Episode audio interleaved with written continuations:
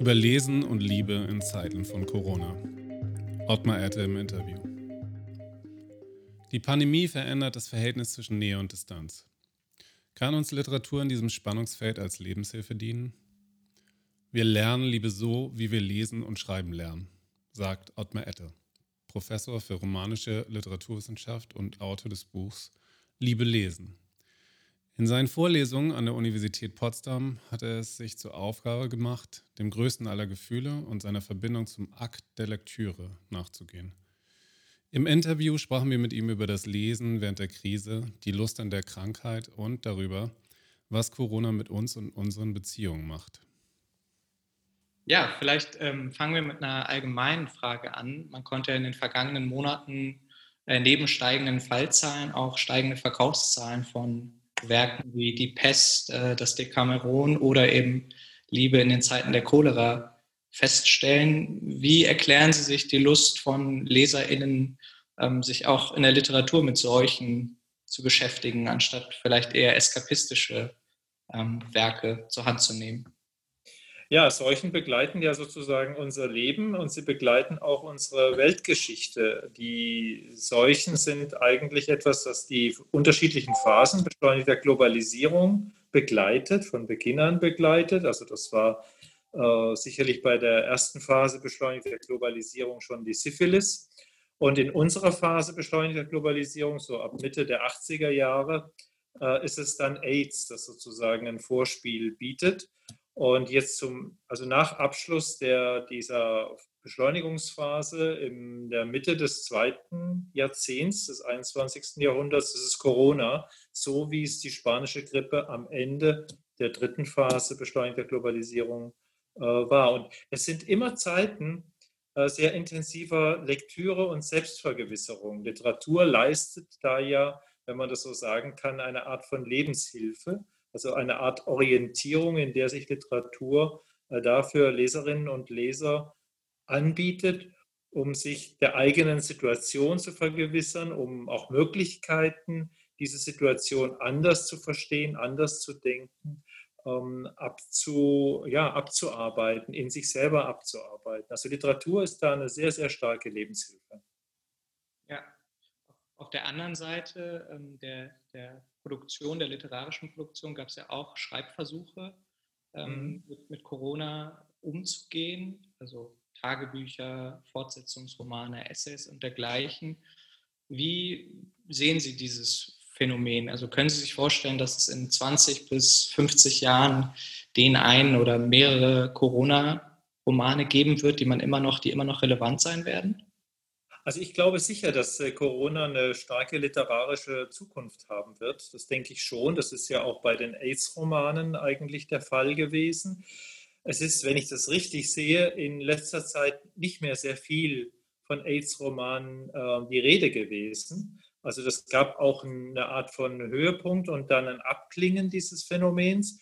Und so erwarte ich das eigentlich auch äh, bei den Corona-Romanen oder Corona, bei der Corona-Literatur. Es gab ja schon sehr viel, sehr früh äh, Tagebücher, Corona-Tagebücher, die eigentlich das Thema sozusagen vorbereitet haben. Das ist auch da wieder eine ganz äh, typische Situation, dass das Dokumentarische, das Zeugnishafte eigentlich zunächst einmal die Bühne betritt, bevor dann Fiktionen eigentlich die weitere Entwicklung des Stoffes garantieren, sicherstellen.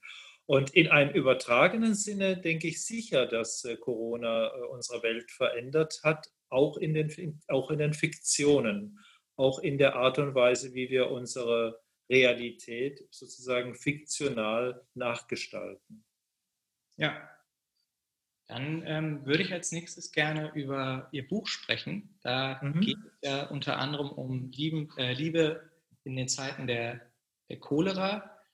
Ähm, im, im, deutschen Titel ist es ja so, dass die Doppeldeutigkeit von Cholera, also vom spanischen Cholera, wenn ich es richtig ausspreche, ja. ähm, verloren geht. Wie schwerwiegend sehen Sie den Verlust dieses Wortspiels? Naja, also äh, das ist immer, immer eine, sicherlich ein Verlust äh, auf der Ebene der Transkription, der, der Übersetzung, des Rewarding, ähm, von, von Ausdrücken, die doppeldeutig eben in, in einer äh, Herkunftssprache sind und die in der Zielsprache dann nicht übersetzt werden kann.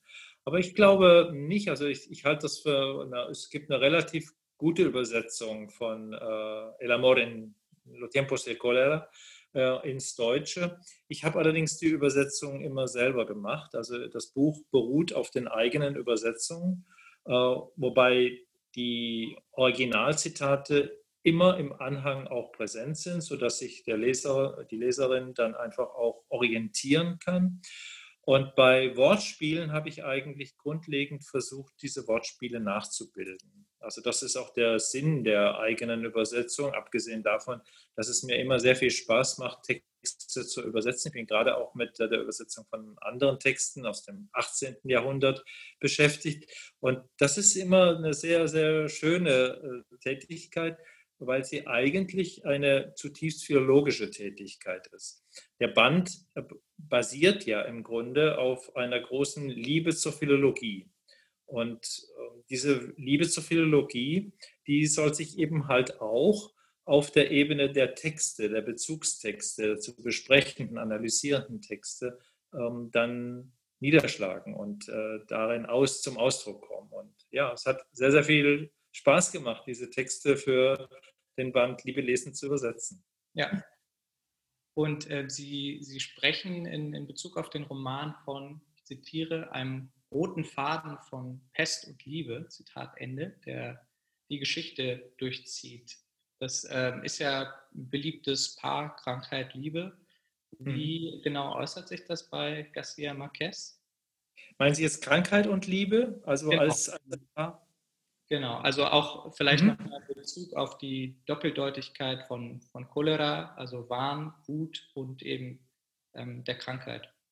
Ja, also ich sag mal, in einem allgemeinen Sinne hat Liebe ja immer auch etwas ähm, mit dem Körper zu tun. Also allein schon in der Tradition, in der wir, das ist in anderen Kulturen nicht notwendigerweise äh, so, in der wir äh, Liebe im Herzen äh, verorten. Also allein davon äh, leiten sich natürlich ungezählte äh, Metaphoriken, Körpermetaphoriken her, die in den Text mit eingehen. Und Liebe als Krankheit ist natürlich immer auch eine Dimension dieser Körpermetaphoriken. Das heißt, ähm, der Körper des Liebenden, der Körper der Liebenden wird von der Krankheit der Liebe befallen und reagiert dann nicht mehr auf normale Weise, also reagiert nicht mehr normal. Und sehr spannend ist dann immer, das äh, habe ich im Band auch mehrfach äh, versucht nachzubilden, äh, das Auseinandertreten von Körper und Leib. Also dem, der, dem Auseinandertreten zwischen being a body und having a body. Also Körper als Objekt das äh, Objekt, das ich gestalten kann, indem ich äh, meine Haare schneide, Fingernägel schneide, Fingernägel anmale, pierce und so weiter. Oder eben halt auch auf der anderen Seite der Leib, das Leibsein, die Fähigkeit ähm, zu spüren, Schmerz zu spüren, Lust zu spüren und so weiter. All das ist natürlich im Komplex der Liebe ganz wesentlich mit inbegriffen. Und insofern ist äh, Krankheit natürlich eine Facette, eine wichtige Facette dieser Beziehung zwischen Ich, Körper, Leib und Liebe. Also, dass äh, sicherlich auch passive befallen werden mit der Krankheit der Liebe oder von der Krankheit der Liebe, aber sicherlich auch äh, die Lust an der Krankheit. Also das äh, merkt man auch bei Garcia Marquez sehr, sehr schön, äh, diese Lust, die empfunden wird, in diese äh, Krankheit hineinzugleiten und sich aus der Gesellschaft heraus zu verabschieden. Krankheit hat ja meistens etwas damit zu tun, dass äh, sich ein Subjekt, dass sich mehrere Subjekte aus der Gesellschaft, aus der Gemeinschaft der Gesellschaft verabschieden und vereinzeln. Also in diesem Falle zu zweit an Bord eines Schiffes, also an Bord einer Heterotopie, die sich über das Fließende bewegt, über den Fluss, über das äh, Leben sozusagen, das in eine einzige Richtung geht, eben immer flussabwärts, während äh, die beiden Liebenden auf ihrem Schiff, das ständig mit der gelben, gehissten gelben Flagge äh, fahrend, auch mal den Fluss aufwärts fahren kann, das, was wir im Leben nicht können. Und äh, Liebe ist also von daher auch ein Ausnahmezustand, ein äh, liebevoll erfahrener, äh, gelebter und geliebter Ausnahmezustand, der natürlich auch das Körperliche ganz wesentlich mit einschließt. Also Krankheit ist im Grunde nur eine der Dimensionen, die äh, wir mit unseren Körpermetaphoriken in unserem Verhältnis zur Liebe einnehmen. Krankheit ist insofern eine Stellung und äh, ist von daher eine Liebesstellung in gewisser Weise. Mhm. Und äh, welche Rolle kommt in dieser Konstellation dem Arzt äh, zu, der auch prominent vertreten ist durch den Ehemann von Fermina? Ja, also in, äh, in García Márquez Fiktion äh, spielt der Blick des Ehemannes natürlich eine besondere Rolle. Es ist ja zunächst mal der medizinische Blick, also der Blick auf den weiblichen Körper, der männliche Blick auf den weiblichen Körper, der diesen weiblichen Körper sozusagen medizinisch sieht. Also äh, abstrahiert von, äh, von der äh, im Grunde erotischen Dimension des Blicks auf den weiblichen Körper. Und ähm, dem Arzt kommt da eine besondere Rolle zu, insofern er natürlich ein bisschen so wie der literarische Autor diesen Blick ähm, entfaltet, entwickelt und immer wieder rückführt auf eine objektive, äh, auf eine objektive Grundlage. Also das ist eben Körper haben. Körper als Objekt, Körper als etwas, das ich anschauen kann, Körper als etwas, das mir zur Verfügung steht, das ich auch zum Objekt machen kann, das ich abhorchen kann, äh, den Herzschlag kontrollieren kann, Fieber messen kann und so weiter. Und die Dimension des Leibes, also die Dimension der Leiblichkeit, kommt dann äh, zu einem späteren äh, Zeitpunkt und kommt auch sozusagen hinterrücks. Also der Arzt wird da sozusagen in eine ähm, wird vom Leib auch in gewisser Weise überwältigt. Aber Garcia Marquez, äh, um bei ihm zu bleiben, ähm, ja, lässt uns eigentlich sehr schön nachvollziehen, wie dieses Geschehen der Liebe sich ereignet. Und ähm, er zeigt zugleich auch die verschiedenen Reaktionen, also das weibliche Ich, das nicht nur medizinisch betrachtet werden will, äh, aus seiner ähm, Objektrolle heraus möchte und als Subjekt wahrgenommen werden möchte und damit auch diese leibliche Dimension. Zugleich ist Liebe immer auch eine, äh, eine hat, hat Liebe immer auch die Dimension einer gelernten Erfahrung. Also wir lernen Liebe so, wie wir lesen und schreiben lernen. Deswegen habe ich auch in dem Buch versucht, ähm, Liebe und Lesen zusammenzudenken. Also Liebe und Lesen äh, in eine direkte Verbindung miteinander zu stellen, weil wir gerade auch durch das Medium des Lesens, gerade auch durch das Erleben des Lesens, eine, immer eine Erfahrung machen mit Blick auf das Erlernen von Liebe. Also Liebe ist insofern ein, Lese, ein, ein Leseerlebnis, und äh, die gelesene Liebe, das ist auch der Umschlag äh, des Buches, die gelesene Liebe spielt immer auch direkt hinüber zur gelebten Liebe, also zur, zu den Figuren der Liebe, die wir äh, der Lektüre oder den Figuren unserer Lektüre nachempfinden. Unsere, unsere eigenen Figuren, unsere eigenen Stellungen, unsere eigenen Liebesbeziehungen sind im Grunde immer auch überprüft an und gelernt von äh, literarischen Figuren, die unser, unser Lesen eigentlich wesentlich bestimmt haben. Insofern ähm, ja, wollte ich äh, vom Cover an äh, in der berühmten Szene mit Paolo und Francesca bei Dante ähm, mit der Lektüre, gemeinsamen Lektüre, quel giorno più non vi leggemmo avanti, an jenem Tage äh, lassen wir nicht weiter, lassen sie nicht weiter, lesen die Liebenden nicht weiter. Da springt sozusagen die gelesene Liebe in gelebte Liebe über. Und das ist eine Grundkonstellation, die ich versucht habe, ohne sie wirklich sehr stark zu betonen, äh, doch als auch einen weiteren roten Faden durch das gesamte Buch laufen zu lassen. Also wir lernen Liebe so, wie wir lesen lernen. Mhm. Das, äh, das ist ein gutes Stichwort. Sie sprachen gerade schon vom Ende des Romans, äh, an dem äh, das, das äh, Liebespaar sich bewusst in Isolation auf den Flussdampfer gibt und quasi sich selbst genügt und sich vor, dem Grauen der Welt äh, versteckt. Ist das äh, die positive Botschaft? Ist das was, was man in Zeiten von Quarantäne und Homeoffice auch aus dem Roman ziehen kann? Ich weiß nicht, ob jetzt gerade Homeoffice, das übrigens eine witzige Konstellation ist, äh, eine witzige Wortschöpfung ist, die es im Englischen ja gar nicht gibt. Also ich weiß nicht, ob sich gerade das Homeoffice jetzt für Liebe, Liebeserfahrungen, Liebeserleben so wirklich ähm, eignet. Wir sind ja, wie auch in diesem Video, wie in diesem Gespräch, ja voneinander getrennt und äh, inszenieren ja auch bestimmte Ausschnitte äh, von Räumen, die wir hm, visuell übertragen lassen, aber die nur einen ganz bestimmten Teil unseres eigentlichen Lebensraumes äh, bieten.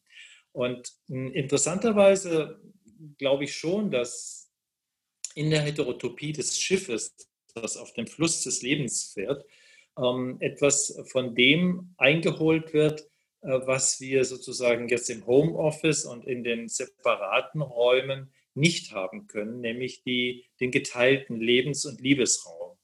Also das ist, äh, das ist eine, eine glaube ich, doch äh, recht wichtige äh, Unterscheidung von unserer aktuellen Situation. Es ist, glaube ich, ohne Zweifel so, dass ähm, gerade auch ähm, Liebesbeziehungen in Zeiten der Corona, also äh, in Zeiten der, des Coronavirus, äh, stärker auf sich selbst zurückgeworfen sind. Äh, ich kann das sehr stark äh, sehen, auch im Bekannten- und Freundeskreis, auch im Auseinandergehen von Beziehungen kann ich das sehr stark sehen. Und ich finde das also sehr spannend, ähm, dass man im Grunde die Situation der Liebe unter den Bedingungen des Coronavirus nochmal neu lernen muss oder eben halt auch an der Liebe scheitern kann. Also in der Zweisamkeit, die dann äh, l'enfer c'est les autres, die dann zur Hölle werden kann. Insofern, ja, äh, stellt uns die, äh, stellt uns die Corona-Situation davor einige Probleme und dass die Literatur da durchaus aus diesem Gewirr an Problemen, an Gefühlen, an auch übersteigerter Nähe, ja, in, im sozusagen Gefangensein im eigenen Raum eine wichtige Rolle spielen kann, das steht ganz außer Frage. Insofern glaube ich schon, ja, dass, äh, dass, äh, dass ein Kapitel wäre, dass man bei einer Wiederaufnahme des Buches, ähm, also von Liebe lesen, äh, vielleicht nochmal irgendwann anfügen könnte. Ich habe, das habe ich auch im Vorwort geschrieben, eigentlich noch nie den Eindruck gehabt, bei einem so ausführlichen Buch doch ähm, so viele Aspekte beiseite gelassen zu haben, wie gerade bei diesem Buch. Nur ist Liebe sozusagen der diskursive Treibstoff von Literatur schlechthin. Also ähm, sehr, sehr viele Texte funktionieren immer über das Vermittlungsverhältnis Liebe. Und in dieser zentralen Position, die die Liebe für die Literatur spielt, also Liebe und Literatur spielen das ist auch im, im, Begriff der Philologie schon vorhanden, schon präsent, spielen immer eine ganz zentrale Rolle. In diesem Wechselverhältnis also ähm, gibt es einen doch ganz grundlegenden äh, Punkt, äh, der auch im Buch sehr stark äh, reflektiert wird, nämlich den Lernprozess. Also Liebe hat immer auch etwas mit Erkenntnis zu tun, mit Erkenntnis des anderen und mit Erkenntnis des Ich. Indem ich den anderen erkenne, auch im Liebesakt erkenne, erkenne ich mich selbst auch. Und im Buch habe ich eigentlich von Beginn an versucht, diese, dieses Verhältnis sehr stark zu entwickeln. Also dieses Verhältnis sozusagen sanft einzuführen, wie viele Themen in diesem Buch eigentlich relativ sanft eingeführt werden. Es, sind, äh, es ist eine Vorlesung, die auch ja, Lektüren von Texten anbieten soll und gleichzeitig aber dann diese theoretische Dimension immer wieder äh, so in kleinen Fenstern, in kleinen Theoriefenstern hervortreten lässt. Das ist eigentlich so das, äh, die Absicht des Buches gewesen. Und wie gesagt, ich hatte noch nie beim Schreiben eines Buches so sehr den Eindruck, dass es da nochmal ein zweites und ein drittes Buch dazu geben muss, um in irgendeiner Weise die Figuren der Liebe abzudecken. Was ich da sozusagen als ähm, Methode, als Weg ähm, eingeschlagen habe in diesem Buch, ist eben halt zum einen eine historische und auch inter- und transkulturelle Dimension, also dass wir Liebe nicht in einer einzigen Kultur entwickeln, sondern dass wir Liebe aus dem Polylog, aus dem Gespräch zwischen verschiedenen Kulturen heraus entwickeln, dass also eine Kultur auf eine andere ganz wesentlich im Bereich der Liebe einwirken kann und dass äh, das also sozusagen die historische, die diachrone ähm, Dimension und auf der anderen Seite die synchrone Dimension in den unterschiedlichen Liebesfiguren, die unterschiedlichen Liebesstellungen, die unterschiedlichen ähm, Dimensionen und Relationen, Beziehungen zwischen den Liebenden, wobei ich eigentlich ganz bewusst immer offen gelassen habe, ob es sich dabei äh, um Männer oder Frauen handelt, ob sie äh, bestimmten Geschlechtern zugewiesen werden oder nicht. In dem Beispiel, das Sie angesprochen haben, also bei Garcia Marquez, handelt es sich um eine äh, heterosexuelle Be Beziehung, äh, die über einen langen Zeitraum des Lebens verschleppt wurde. Und ähm, diese heterosexuelle Beziehung kann man aber durchaus in den Figuren der Liebe auch äh, in anderer Weise lesen, also durchaus auch als eine Beziehung zwischen Liebenden, die unterschiedliche Geschlechter aufweisen. Also das äh, war mir wichtig, diese, diese Offenheit in das Buch mit sehr sanft auch mit einzubringen und von daher das Buch auch zu öffnen für unterschiedliche, für ein unterschiedliches Verständnis äh, der Geschlechter, die sich wechselseitig kennen und erkennen. Ja, ähm, ich würde gerne nochmal auf, äh, auf das Thema Isolation und äh, Distanz, räumliche Distanz äh, mhm. zurückkommen, die ja auch äh, bei Garcia Marquez eine wichtige Rolle spielt, weil Florentino ähm, ja, sehr viel Briefe schreibt, um überhaupt äh, ähm, in Kontakt bleiben zu können mit Fermina. Das ist, ist ja auch etwas, was heute wieder vermehrt eine, eine Rolle spielt, das, das Schreiben, also Liebe schreiben quasi. Ähm, wie, wie sehen Sie das also im Buch und äh, zur, zur aktuellen Situation? Ja, ähm, das Schreiben ist natürlich, Schreiben von Liebe, von Liebesgefühlen ist natürlich ein wichtiger Punkt. Ich erinnere mich dabei an diese äh, Liebespaare, die sich auf beiden Seiten äh, der Grenze zwischen Deutschland und der Schweiz aufgefädelt haben und äh, immer wieder auch miteinander direkt sprachen oder sich eben Botschaften schicken. Ähm, ich habe sehr viel auch über Kürzestexte gearbeitet und in Zeiten von SMS und von elektronischen Medien ist natürlich diese Dimension eine ganz zentrale, diese Dimension also der Kommunikation über den Brief. Es gibt nicht mehr die Tradition des Briefeschreibens, wie wir sie meinetwegen aus dem 18. Jahrhundert kennen, also in den äh, sehr ausführlichen, rhetorisch durchgefeilten ähm, und sehr literarisch auch präzisen, äh, rhetorisch wirklich sehr, äh, ja, sehr ausgefeilten ähm, Dimensionen, wie, wie wir das heute eigentlich kaum noch machen. Ich weiß nicht, ob Sie ähm, äh, ein großer Schreiber von Liebesbriefen sind, ähm, aber ähm, die Tatsache eigentlich, dass wir heute über ganz bestimmte andere Möglichkeiten verfügen, äh, Liebe zu schreiben und auch Liebe zu beschreiben, die finde ich auch äh, schon sehr spannend. Die finde ich ungeheuer spannend, weil, ähm, weil das die äh, Literatur selbst auch verändert. Also Literatur, die entweder die ganz großen Formen pflegt oder auch Formen pflegt, die extrem kurz und extrem klein sind. Ähm, also ich habe ja vorhin ganz kurz diesen einen Satz aus oder diesen einen Vers aus Dantes Commedia, aus Dantes äh, göttlicher Komödie zitiert, quel giorno più non vi leggeremo avante.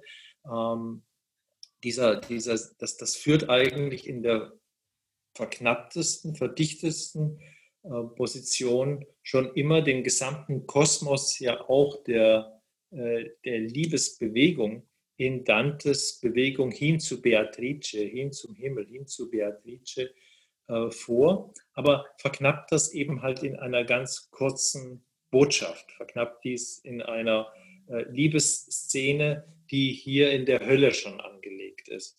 Und diese Beziehung eigentlich äh, zwischen Himmel und Hölle, die ist auch genau bei Garcia Marquez der, äh, da. Also in der Cholera, äh, in der, äh, auf dem Schiff und in einem ganzen Leben äh, wird diese Beziehung, die am Ende alles dominiert, nicht ausgelebt. Sie kann nicht ausgelebt werden, weil, sondern sie muss sich praktisch im Schreiben zunächst mal von männlicher Seite aus ausleben, ohne doch Erfüllung zu finden. Gleichzeitig ist es natürlich eine, eine, eine alte Figur bei Garcia Marquez, bei dem es mehrere Figuren gibt, die, die Briefe schreiben, unendlich viele Briefe schreiben und die niemals Gehör finden. Aber hier in diesem Falle finden die Briefe Gehör, äh, wirken letztlich dann doch und führen zu einem Zeitpunkt, als der eigentliche Ehemann die Bühne verlassen hat, dazu, dass es äh, zu dieser Liebesbeziehung, die ganz weit zurückgeht und die auf einen Liebesaugenblick, also den Blick des Mannes auf die äh, junge Frau, auf das junge Mädchen, ähm, also ein ganzes Leben zurück, zurückweist in Jahrzehnte äh, vorher, Jahrzehnte zuvor begonnene Liebesverhältnisse, die sich dann erst am Ende realisieren.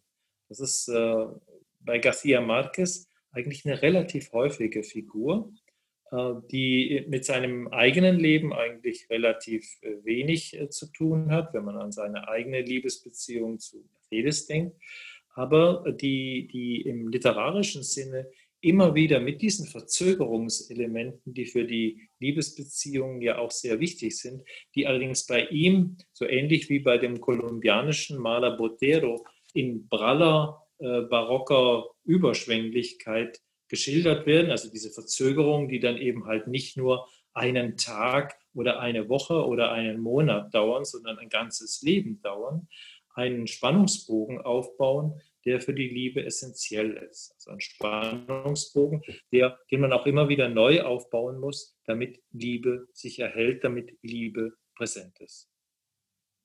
Ja, äh, Bogen ist ein guter, äh, gutes Stichwort. Äh, wir kommen nämlich schon zur letzten Frage und da würde uns natürlich interessieren, wir haben eingangs über Lektüre, Vorlieben in Zeiten der, von Corona gesprochen. Ja. Welche Bücher würden Sie denn zur aktuellen Situation empfehlen?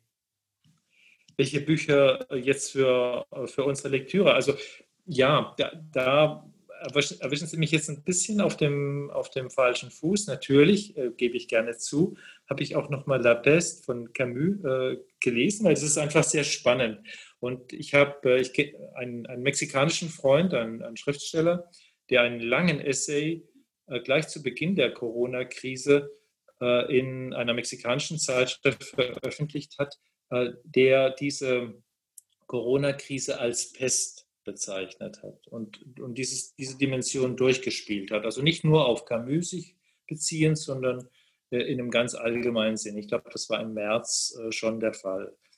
Und hm, ich habe eigentlich in, in der Corona-Zeit, muss ich sagen, ähm, sehr viel Gegenwartsanalysen gelesen, auch Gegenwarts, also literarische ähm, Fiktionen von, äh, von, von Corona und dabei weniger äh, eigentlich auf die lange Geschichte äh, seit, ähm, ja, seit den Pesttagen in Florenz sozusagen seit der, dem, seit der äh, seit dem Rückzug einer Gemeinschaft, nicht einer Gesellschaft, aber einer Gemeinschaft auf ein Landhaus und der dann vereinbarten äh, Praxis des Erzählens von Geschichten, um die äußere Geschichte auszublenden.